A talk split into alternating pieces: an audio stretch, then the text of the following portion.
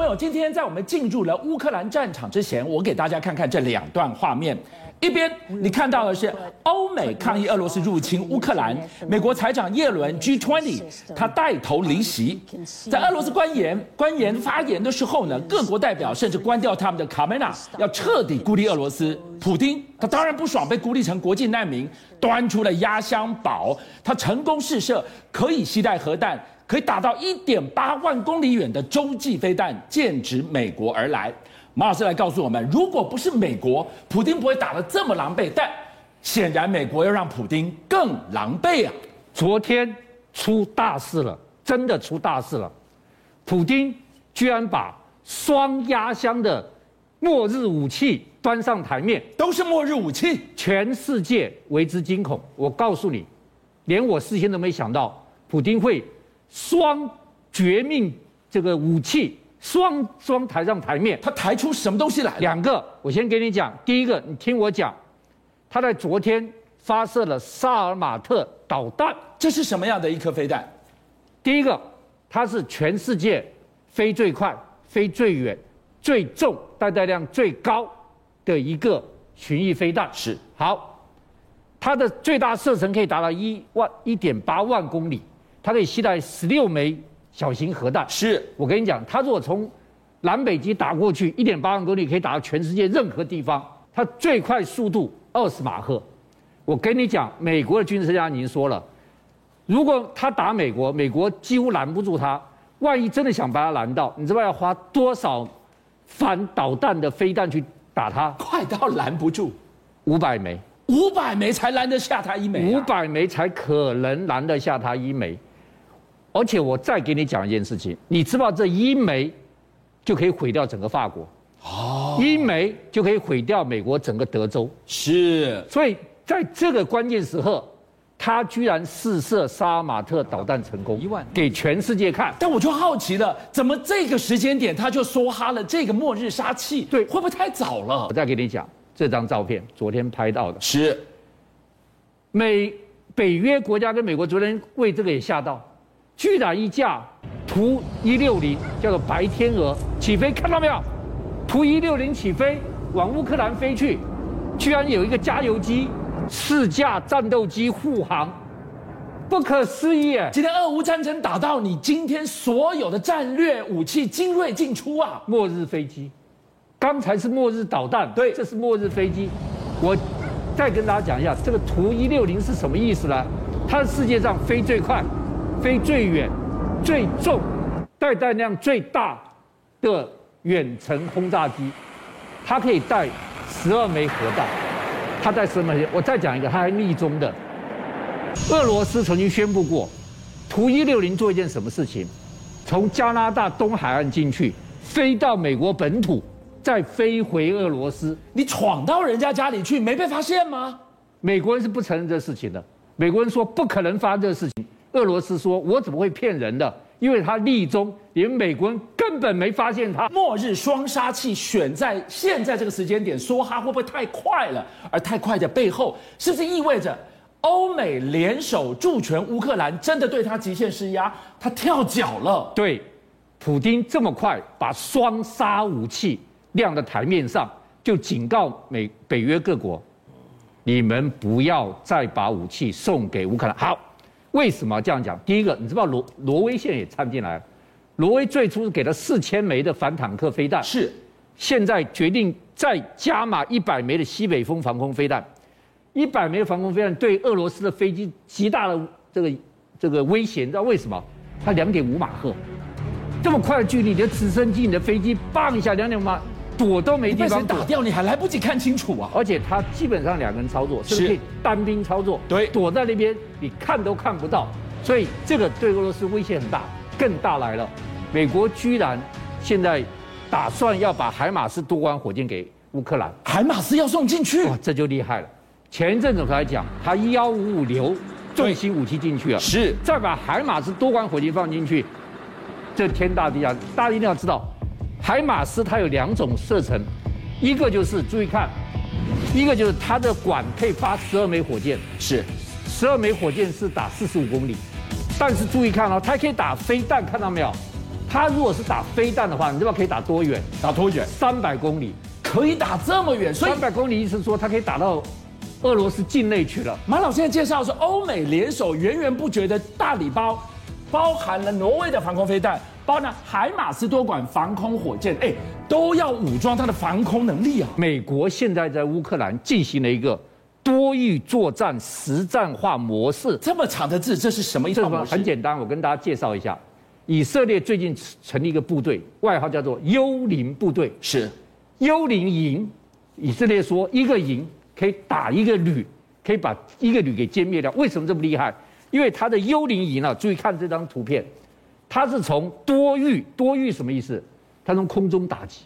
从地面打击，从海上打击，从水面打击，从网络打击，无孔不入，无所不在。网络打击，从电子干扰打击，是它是多领域、多空域、多地域，无所不面，四面八方的进行攻击，幽灵一般的存在。但是它其中有一个最重要的因素，就是它的情报收集跟情报传递要非常好。是，你的情报传递跟情报收集非常好，我才能够从。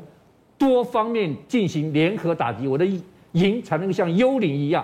现在美国在乌克兰，为什么把俄罗斯坦克打这么严重？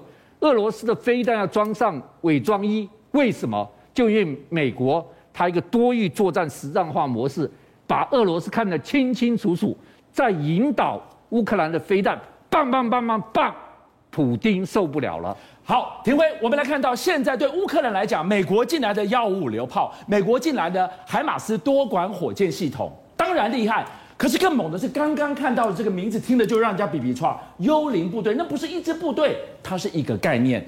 这个概念在接下来的乌克兰战场，如何起一个天翻地覆的作用，让普丁吃不完兜着走？你说什么叫做幽灵？幽灵就是我看得到你敌人，但是你敌人看不到我。其实这个战术是从以色列对付巴勒斯坦来来讲的话发展出来的。本来来讲的话，以色列就认为说你巴勒斯坦可能会用游击队的方式，不是吗？那到处去乱窜吗？但这是问题是你发射火箭弹之后，我怎么样能够去去除你这个火箭弹对我的威胁呢？所以那时候幽灵部队就发展出陆海空三边整合的，包含它用无人机，包含它用所有的相关的侦测系统。你这个只要哈马斯火箭一打上去的时候，结果我就可以发现到，马上侦测到，而且联络空中的，而且在。秒数之间呢，就马上联络空中的相关的无人载具，然后就把这个哈马斯火箭弹把它摧毁掉。我们才讲过，他从发现、锁定、击杀，二十秒击杀链呐，没有错。还上一次还在发生什么，在地中海发现到一个无人船。无人载具、无人船在海上，